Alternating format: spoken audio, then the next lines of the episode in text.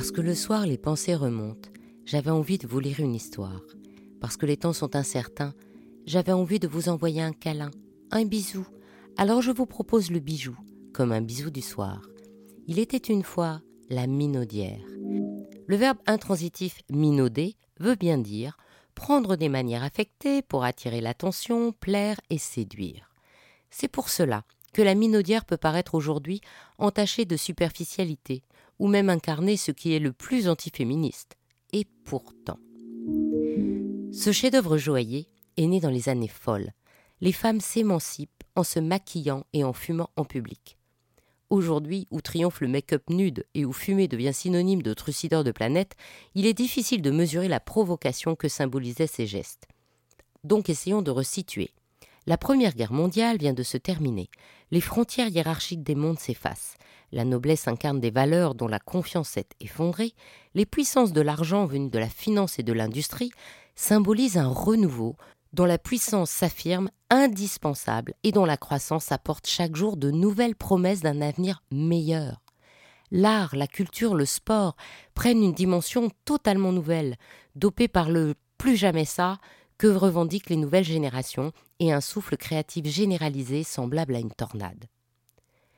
La situation des femmes évolue aussi. La majorité a travaillé pendant l'absence des hommes, et si beaucoup sont rentrés au foyer, elles n'arrivent pas à oublier cette autonomie acquise avec tant de peine et de souffrance. Pour les plus aisés, la quête du plaisir est maintenant possible, et elles s'en saoulent.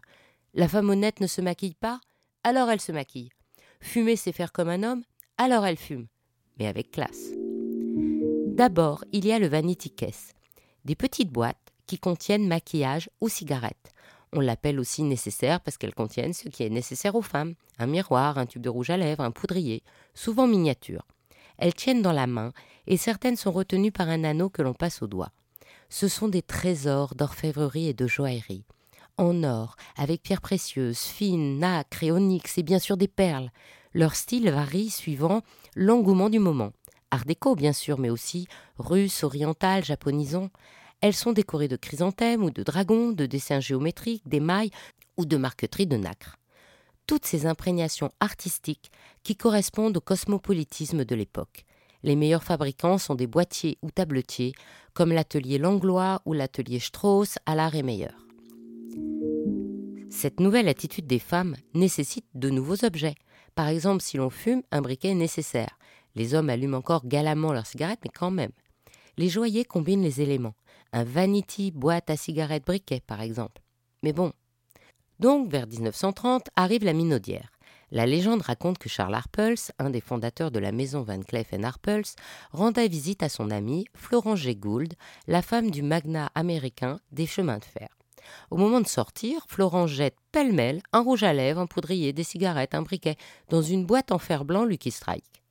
Le joaillier décide d'offrir à l'excentrique américaine et à ses riches amis un contenant digne de leur statut et dans lequel chaque petit compartiment utile est une prouesse technique.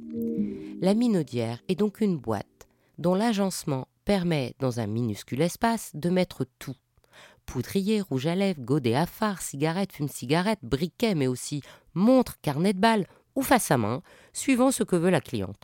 Bref, il remplace le sac du soir. Il n'est pas plus grand qu'un livre et tout y est organisé façon Tetris. C'est en 1934 que Van Cleef Arpels dépose le brevet et le nom de Minaudière. Elles sont le plus souvent en or ou platine, serties de pierres précieuses ou fines, ornées de lacs et de nacre. Mais il en existe également en velours, soit au brocart, brodé ou non. Certaines minaudières sont équipées d'une dragonne que la propriétaire passe autour du poignet. D'autres sont dans une pochette de satin ou de velours noir, ce qui permet d'attirer le regard quand on les en extrait. La minaudière est un objet de grand luxe. Elle paraît plus sobre que le vanity case. C'est le travail de l'or qui est sophistiqué à l'extérieur comme à l'intérieur. Elle peut être intégralement laquée de noir avec un fermoir en pierre précieuse transformable en clip. Les boîtes précieuses donnent une nouvelle contenance à la femme qui les garde à la main, la peau sur la table, de façon beaucoup plus élégante qu'on ne le fait avec notre portable. Aujourd'hui, la minaudière existe.